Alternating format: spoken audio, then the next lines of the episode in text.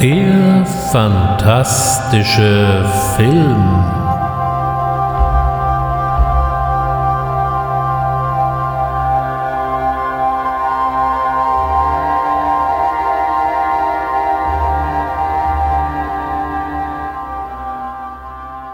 Herzlich willkommen zum fantastischen Film und heute lade ich Sie zu einer Zeitreise ein. Genauer gesagt wollen wir ins Jahr 1982 reisen. Wenn man hier mal so guckt, welche Filme 1982 so alle veröffentlicht wurden, dann ist das schon ein Fest für Genrefreunde. So kam 1982 Blade Runner mit Harrison Ford in die Kinos, auch Arnold Schwarzenegger startete seine Karriere mit Conan der Barbar. Rambo, der erste mit Sylvester Stallone, kam in die Kinos und natürlich über allem thronte E.T., der Außerirdische, der immer ein Telefon sucht. Home. Star Trek 2 versöhnte die Fans. Der erste Star Trek Kinofilm von Robert Weiss war ja so ein bisschen, naja, sagen wir einfach mal spezielle Geschichte. Ansonsten gab es Mad Max, den Vollstrecker, also den zweiten Mad Max und das Ding aus einer anderen Welt von John Carpenter, der sich hier ganz tief vor Howard Hawks verneigt, der ja 1951 das erste Ding auf die Leinwand brachte und Carpenter machte dann seine ganz eigene Version daraus. Heute wird das Ding aus einer anderen Welt von Carpenter gefeiert. Damals, als es in die Kinos kam, lief es eigentlich eher unter ferner Liefen. Aber das gilt so für manchen Film. Äh, Blade Runner war genau das gleiche Schicksal beschieden. Im Kino fand ihn damals keiner aufregend und heute gilt er so als Kulturdenkmal. Auch der Film, den ich heute mal etwas näher in den Fokus nehmen möchte, hat die 80er ganz, ganz deutlich geprägt und gehört zu, zu den großen Schaustücken, die wir damals auf der großen Leinwand bewundern können oder eben heute auf dem Monitor. Es handelt sich um Poltergeist. The house looks just like the one next to it. And the one next to that. And the one next to that. A young couple live in it. Give Ken a kiss. you are so obnoxious. With their three children and something more.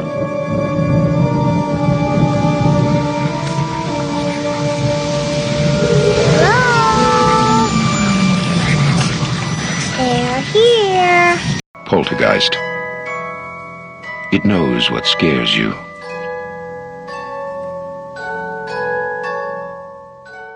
Wer heute den Vorspann zu Poltergeist sieht, der kann da lesen, ein Toby Hooper Film. Das stand da übrigens nicht immer und deswegen gibt es auch bis heute große Diskussionen, wie viel Toby Hooper eigentlich in Poltergeist wirklich äh, gerissen hat und wie viel der allmächtige Produzent Steven Spielberg eigentlich in dem Film verbrochen hat und wem eigentlich welche Ehre zukommt.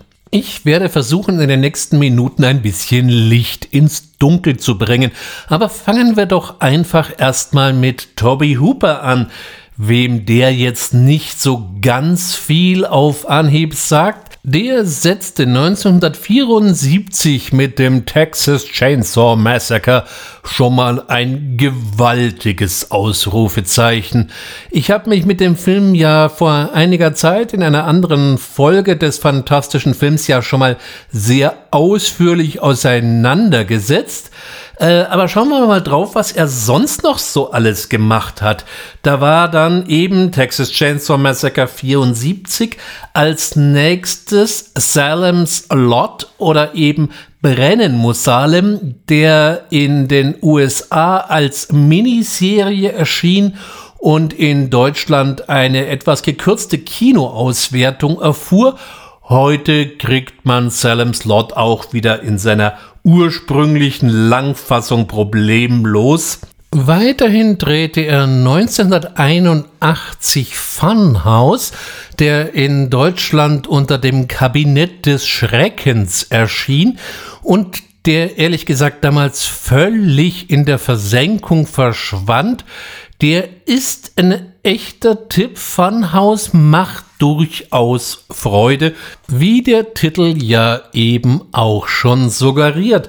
1982 folgte dann eben Poltergeist, Danach hat er unter anderem noch solche schönen Werke wie Texas Chainsaw Massacre 2, Life Force oder eben The Mangler gedreht. The Mangler ist eine Kurzgeschichte von Stephen King. Die Verfilmung braucht man nicht unbedingt, wenn man nicht ganz viel Spaß daran hat. Er hatte vielleicht nicht immer bei der Auswahl seiner Projekte das beste Händchen. Und auf der anderen Seite stand eben dann da diese Übergröße, der wohl bis heute der erfolgreichste kommerzielle Regisseur Steven Spielberg. Man glaubt es ja nicht, auch Spielberg hat mal ganz klein angefangen und hat am Anfang eigentlich ziemlich viel Fernsehen gemacht. Es gibt übrigens eine Columbo-Folge von ihm. Die Peter Falk-Fans sollten sich doch mal die tödliche Trennung ein bisschen genauer anschauen. Die wurde gedreht vom jungen Steven Spielberg. 1971 hat er da einen durchaus beachtenswerten Kinofilm vorgelegt, das Duell. Die Story ist völlig simpel. Ein Handlungsreisender, glaube ich, möchte einen Truck überholen. Nur dem Truckfahrer passt das überhaupt nicht. Der hat ein Riesenproblem mit. Und so jagen die beiden sich über die Highways. Das ist eigentlich schon mal so für sich genommen der ganze Film, aber das ist durchaus packend und sehenswert und bitte nicht mit der Trashgranate The Car oder dem Teufel auf Rädern verwechseln der, äh, da geht es auch um ein wild gewordenes Auto, aber The Duell hat da doch deutlich mehr Qualität. 1974 folgte dann Sugarland Express mit Goldie Hawn. Den fanden die Zuschauer nicht so besonders aufregend, die Kritiker umso mehr. Und 1975 kam dann der erste große Hammer mit Jaws oder eben im Deutschen Der weiße Hai. 1977 äh, folgte die unheimliche Begegnung der dritten Art. 1979 bewies er, dass er auch Komödie kann. Mit 1941, wo bitte geht's nach Hollywood?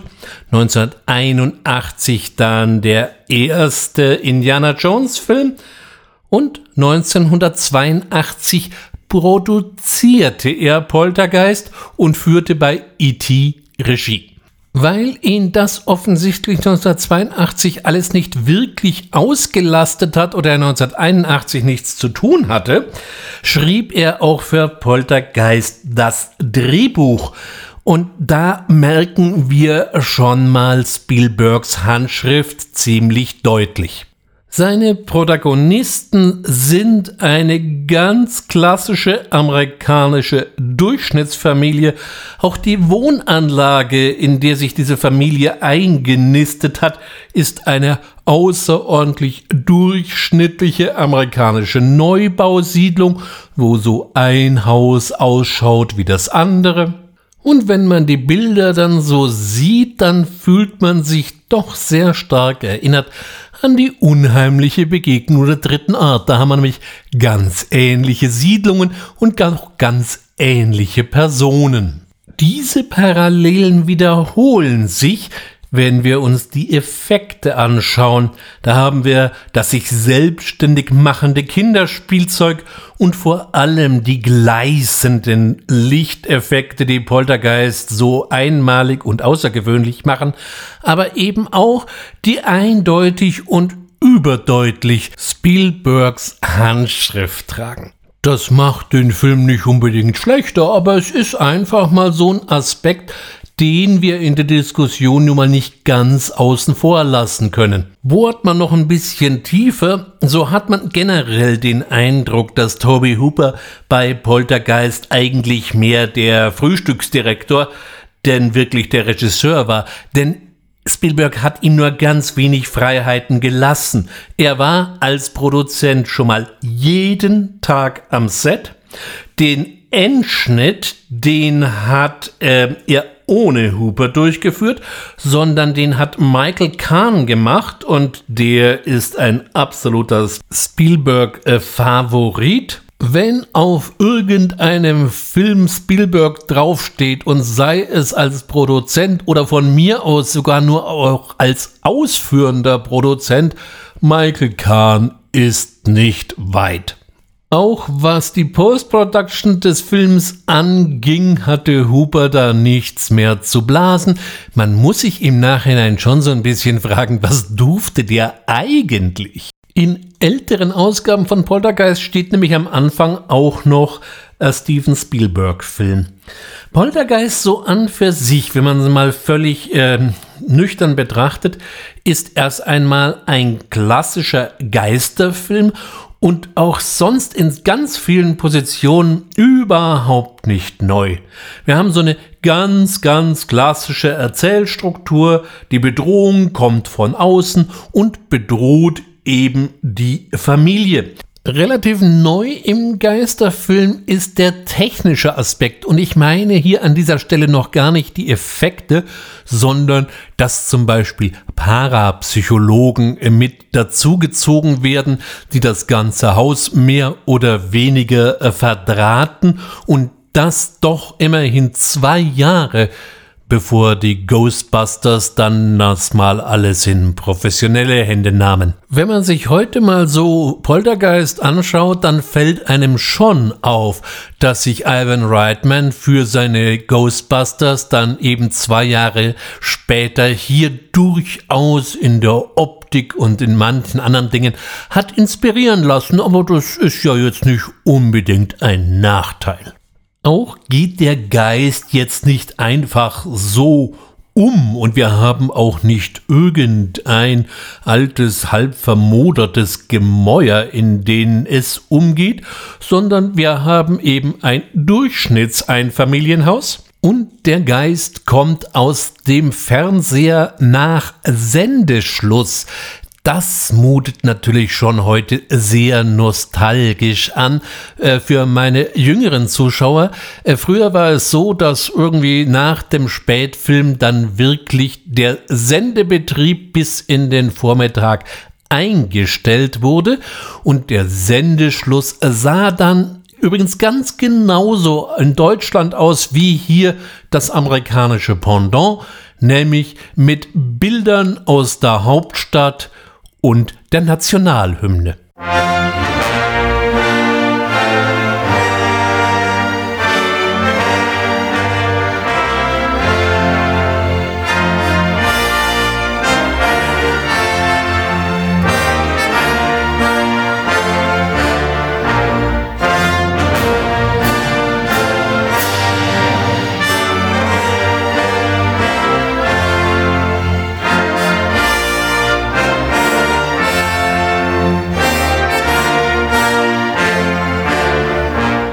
Dass Monstrositäten über das Fernsehen kommen könnten oder eben über das 1982 auch noch relativ junge Medium Video, hat dann übrigens David Cronenberg ähm, ein paar Jahre später aufgegriffen in Videodrome und dann natürlich später wieder äh, 2002 im japanischen Film Ringu, The Ring, von dem es ja auch noch mal ein amerikanisches Remake gab. Eine weitere Neuerung in Poltergeist ist, dass der Geist ziemlich immateriell bleibt.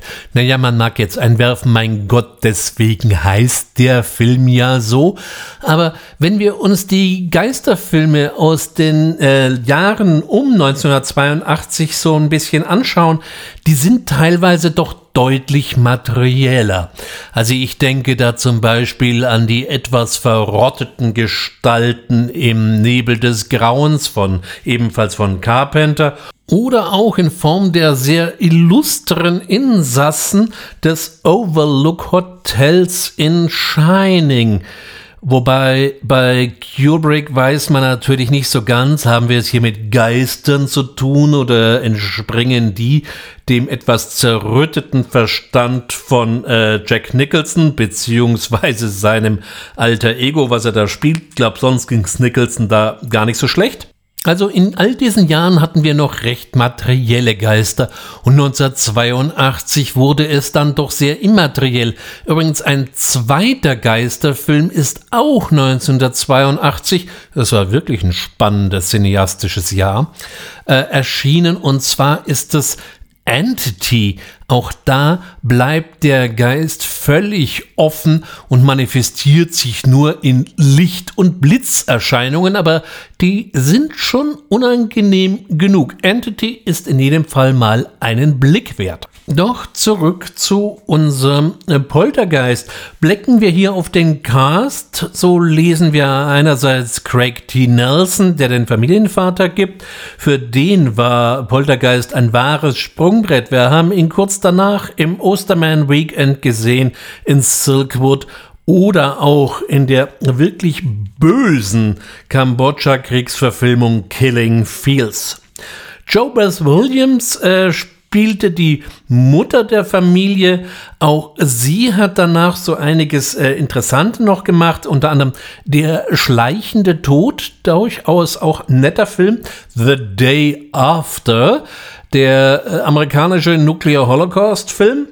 Und äh, äh später dann auch sehr viel Fernsehen, Serienjunkies werden Sie vielleicht noch aus Dexter kennen.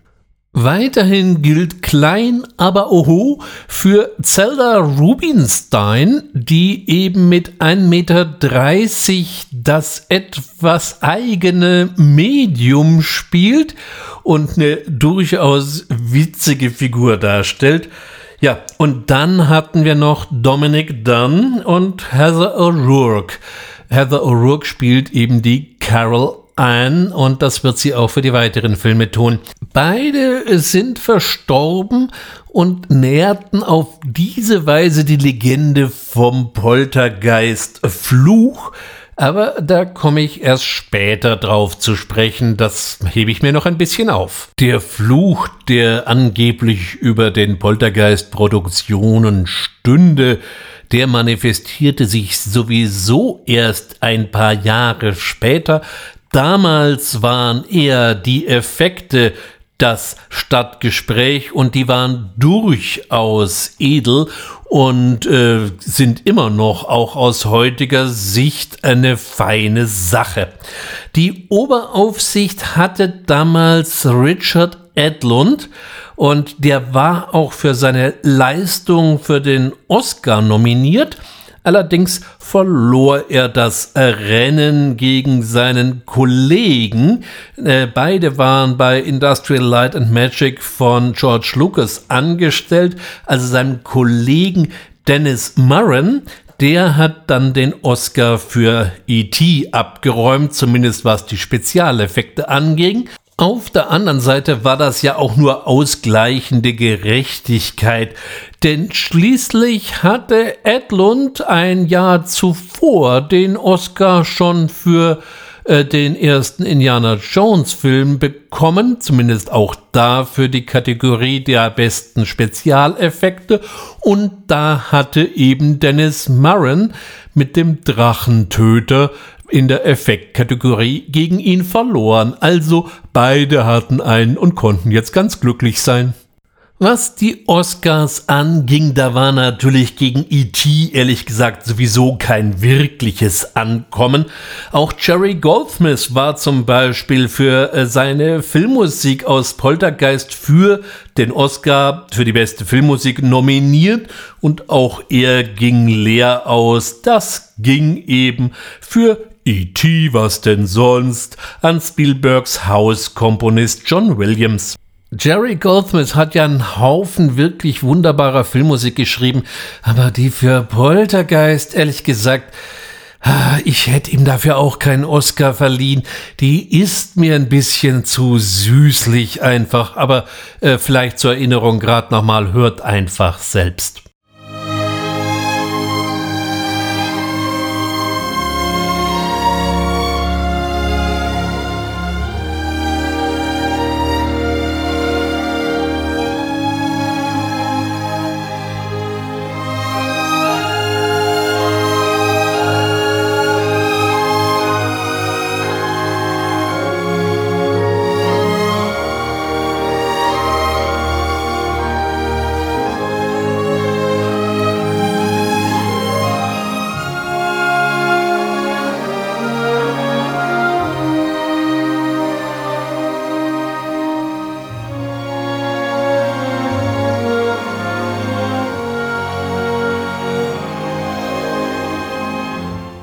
Ganz egal, ob jetzt eigentlich Poltergeist schwerpunktmäßig mehr von äh, Spielberg oder von Toby Hooper gemacht wurde, er war auf jeden Fall an der Kinokasse ein beachtlicher Erfolg und spielte eben mal schlappe 77 Millionen Dollar zumindest nur in USA ein.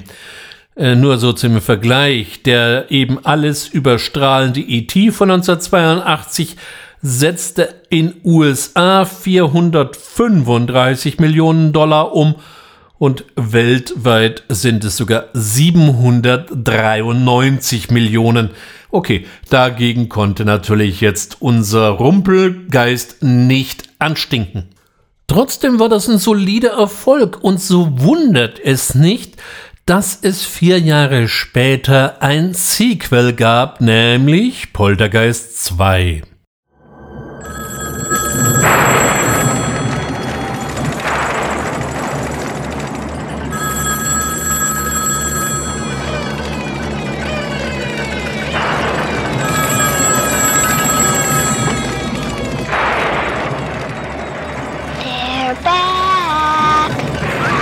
Let me in.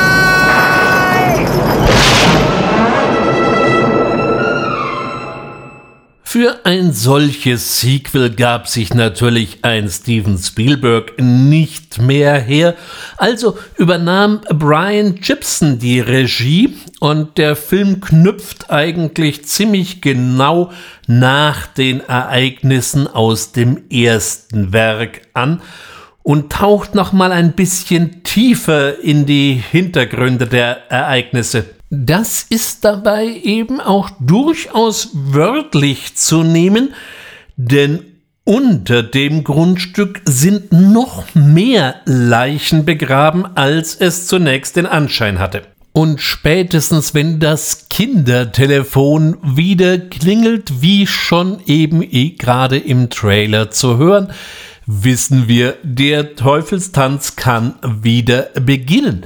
Apropos Kindertelefon, diese Idee hat sich noch jemand anders ausgeborgt. Auch da telefoniert ein kleiner Junge in diesem Fall mit dem Jenseits und auch das Kinderspielzeug macht komische Dinge. Das handelt sich hier um Joey, trotz des englischen Titels eine deutsche Produktion von dem damals noch weitgehend unbekannten Roland Emmerich.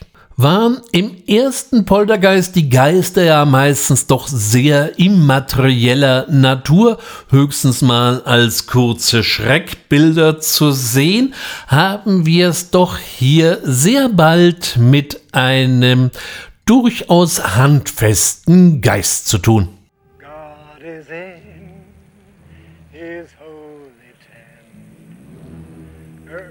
Thoughts be silent now, while now.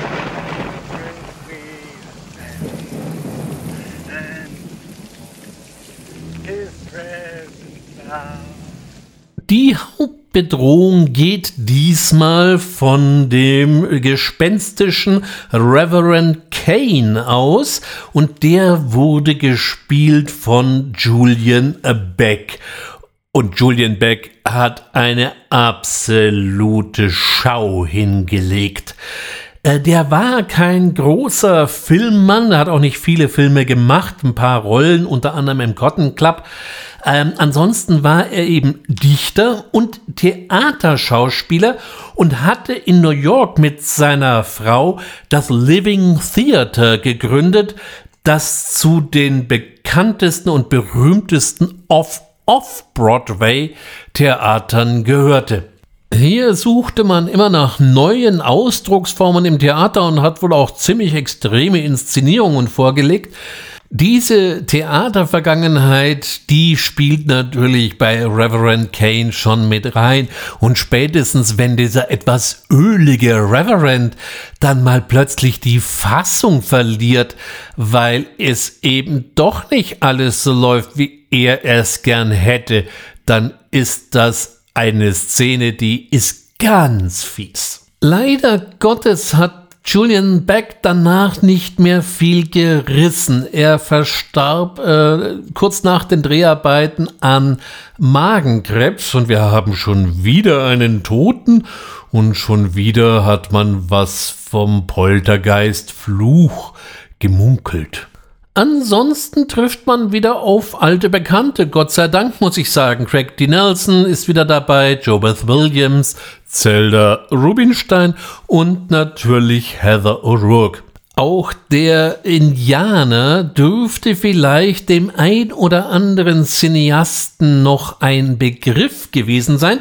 Das war Will Sampsons und der spielte den Häuptling in Milos Formans Einer flog über das Kuckucksnest in der Hauptrolle. Auch hier wieder Jack Nicholson übrigens. Insgesamt fällt der zweite Poltergeist schon mal eine ganze Etage finsterer und düsterer aus und das, ähm, ja, das hängt nicht zuletzt an den doch etwas heftigeren und auch finstereren Effekten. Und die Konzepte dafür oder Grundzeichnungen, die lieferte ein alter Bekannter hier im fantastischen Film, nämlich Hans-Rüdi Giger, der für Ridley Scott das Alien konzipiert hatte. Ganz konkret lieferte er Zeichnungen und Entwürfe eben für den Tequila-Wurm und alles, was aus ihm dann so wird sowie äh, die ganzen finalen Wesenheiten, die wir da so zu Gesicht bekommen. Auch die Idee mit der Zahnspange geht auf eine Giga-Idee zurück, wo sich ja bis heute äh, Leute mit Zahnspangen das Jahrhunderttrauma holen können. Übrigens, das ist genau der Grund, warum äh, Giga in Aliens von David Cameron keine Rolle spielte. Er war eben mit den Konzepten für Poltergeist 2 beschäftigt. Auch wenn der Film Poltergeist heißt, was ja auch schon mal für sich ein wunderbares Lehnwort aus dem Deutschen ist, was es zur Abwechslung mal ins Englische geschafft hat, haben wir es eigentlich mit einer lupenreinen Geisterhatz zu tun. Das ist dem Unterhaltungswert jetzt mal so unterm Strich auf keinen Fall abträglich, aber eben auch, was so das Innovationspotenzial angeht, müssen wir hier schon ein paar Abstriche machen. Äh, der Rohschnitt, den äh, der Regisseur erst einmal vorlegte, der war deutlich länger mit 130 Minuten. Auf der anderen Seite waren dann die Testvorführungen aber ein derartiges Desaster, dass das Studio, und das war in diesem Fall MGM, beschloss, äh, einen Neuschnitt vorzunehmen und äh, hat dabei Gibson einfach mal rausgelassen. Mit 86 Minuten ist der Streifen auch wirklich ziemlich kompakt dann ausgefallen und manch einer der Mitarbeiter soll gesagt haben, der Film hätte nur eben durch diese Neuschnittfassung überhaupt gerettet werden können. Ja, das kann man jetzt so sehen, wie man mag. Ich kenne die Rohschnittfassung nicht. Was natürlich ein bisschen auffällt, das ist dass durch diese Kürzungen auch ein paar Logiklücken oder sagen wir mal besser Handlungslücken eingerissen sind. Wir erfahren nämlich eigentlich nicht, was aus der älteren Tochter irgendwie geworden ist. Die ist einfach nicht mehr da. Und nachdem Familie ja da in dem Film auch wieder sehr groß geschrieben ist, wäre es schon mal interessant oder haben sie die zwischendurch verkauft? Auch was eigentlich unser Medium Tangina, sprich Zelda Rubinstein eigentlich so treibt und warum sie immer noch in, auf dem alten äh, Grundstück da zugange ist, das bleibt offen. Diese Erklärungen soll es ursprünglich mal gegeben haben. Unterm Strich äh, kann man da sagen, er ist durchaus nett, aber nicht unbedingt besser denn nach hinten raus, na, Himmeldonnerwetter, da wird's manchmal schon ein bisschen over the top, um's mal so zu formulieren. Andere sprechen auch hier einfach nur von Edelkitsch. Nichtsdestotrotz war Poltergeist 2 durchaus noch ein kommerzieller Erfolg und damit hier jetzt auch nichts verloren geht, musste eben möglichst schnell Ein dritter Film her. It was the tallest skyscraper in the city, and they had it all to themselves. What a place for a party. Hello, this is your camp director. The wrong place.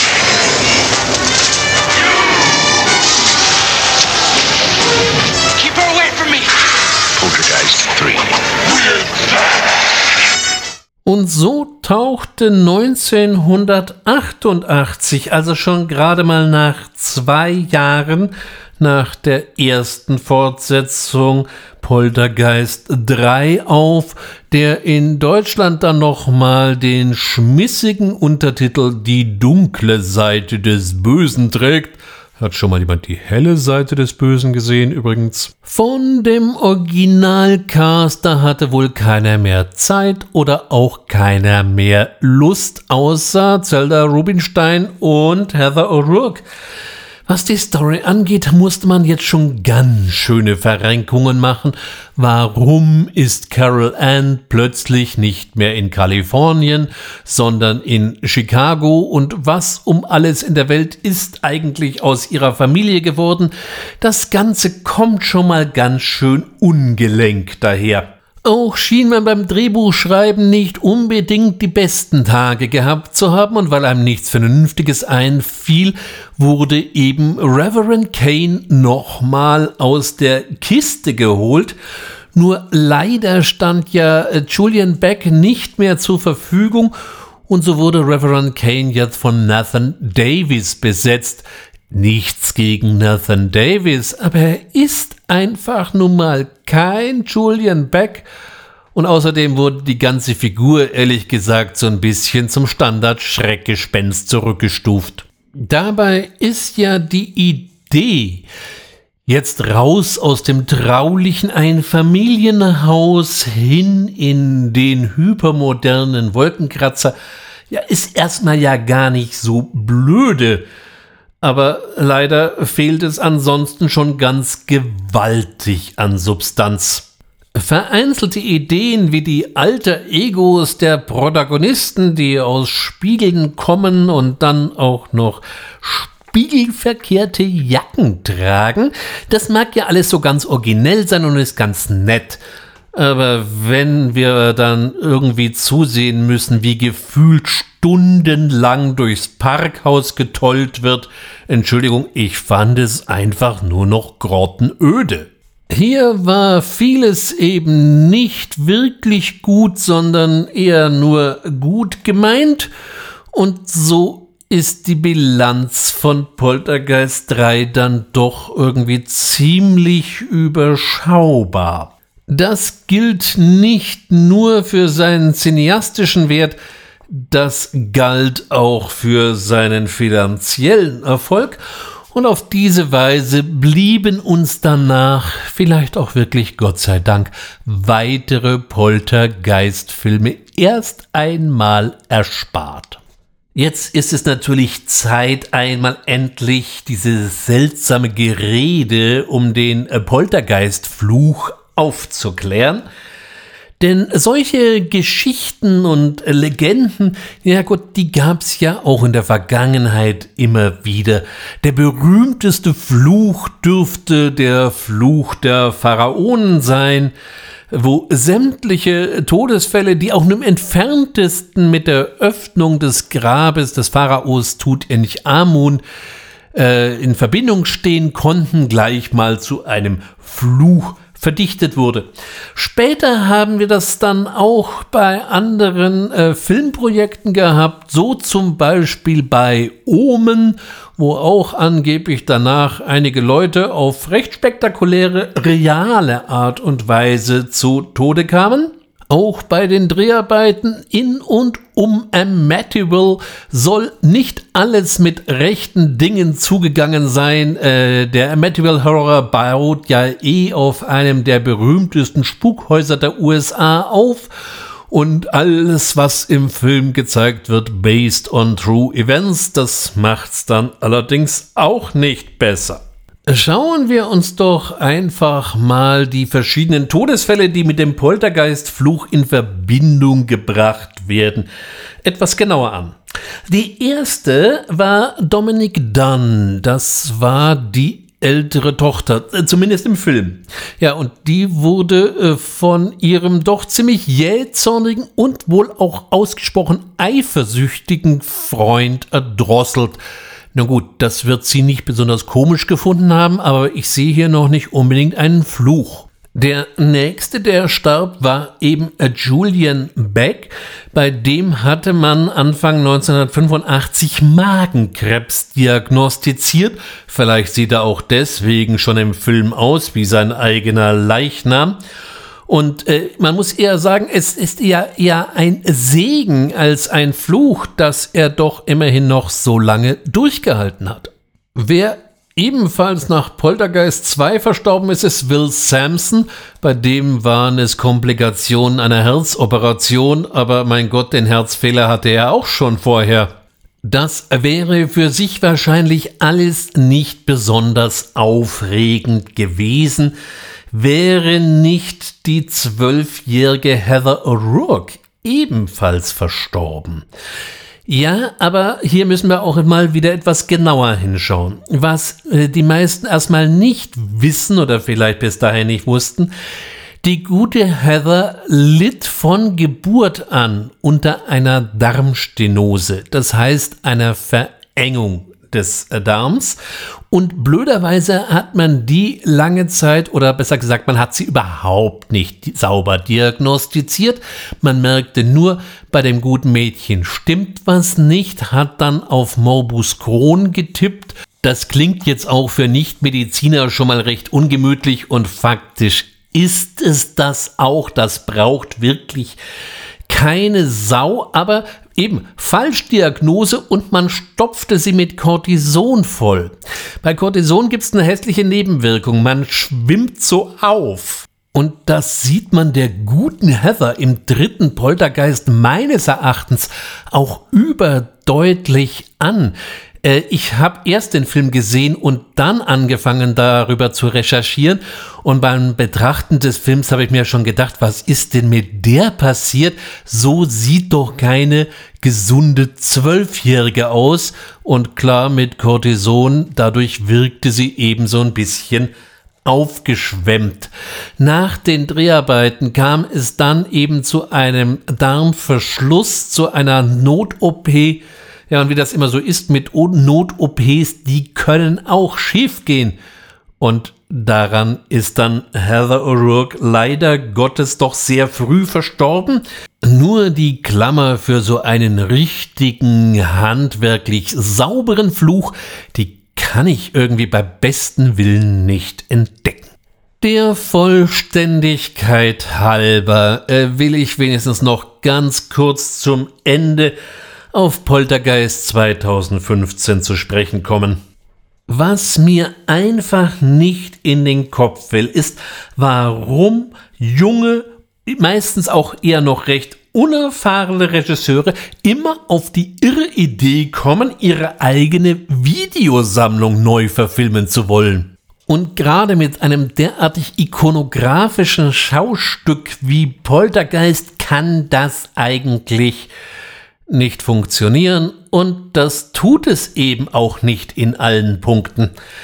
Aus den Röhrenfernsehern sind dann jetzt eben halt mal Flachbildschirme geworden nur leider Gottes, ich meine, wenn derartige Geräte kein Signal bekommen, dann rauschen die nicht irgendwie recht stimmungsvoll wie im Original 1982, sondern geben überhaupt kein Signal von sich.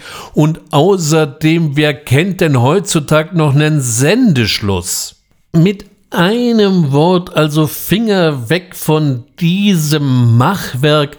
Ich finde, der Alte ist trotz seines doch, naja, 1982, das sind schon ein paar Jahre, doch bedeutenden Alter sehr gut in Schuss und den kann man heute noch problemlos weggucken. Da gibt es bei anderen Filmen vielleicht mehr Probleme. Also brauchen wir dieses komische Reboot einfach nicht. Einfach doch die Zeit für andere Dinge investieren oder eben besser andere fantastische Filme gucken. Ich glaube, ich habe heute eine ganze Menge von Anregungen eben aus dem Jahr 1982 gegeben. Nächste Woche, da wird hier der Teufel los sein und jeder kann sich ja schon mal überlegen, welche Filme er damit in Verbindung bringt und wahrscheinlich ist einer von denen auch nächste Woche in der Besprechung dabei. Bis dahin wünsche ich wie immer eine gute Zeit. Abonnieren Sie doch den fantastischen Film, wenn Sie es doch nicht getan haben. Sie würden wahrscheinlich spätestens nächste Woche was versäumen. Und schauen Sie gute fantastische Filme, nicht Poltergeist von 2015. Ich wünsche Ihnen was, viel Vergnügen weiterhin, Ihr Ulrich Wössner.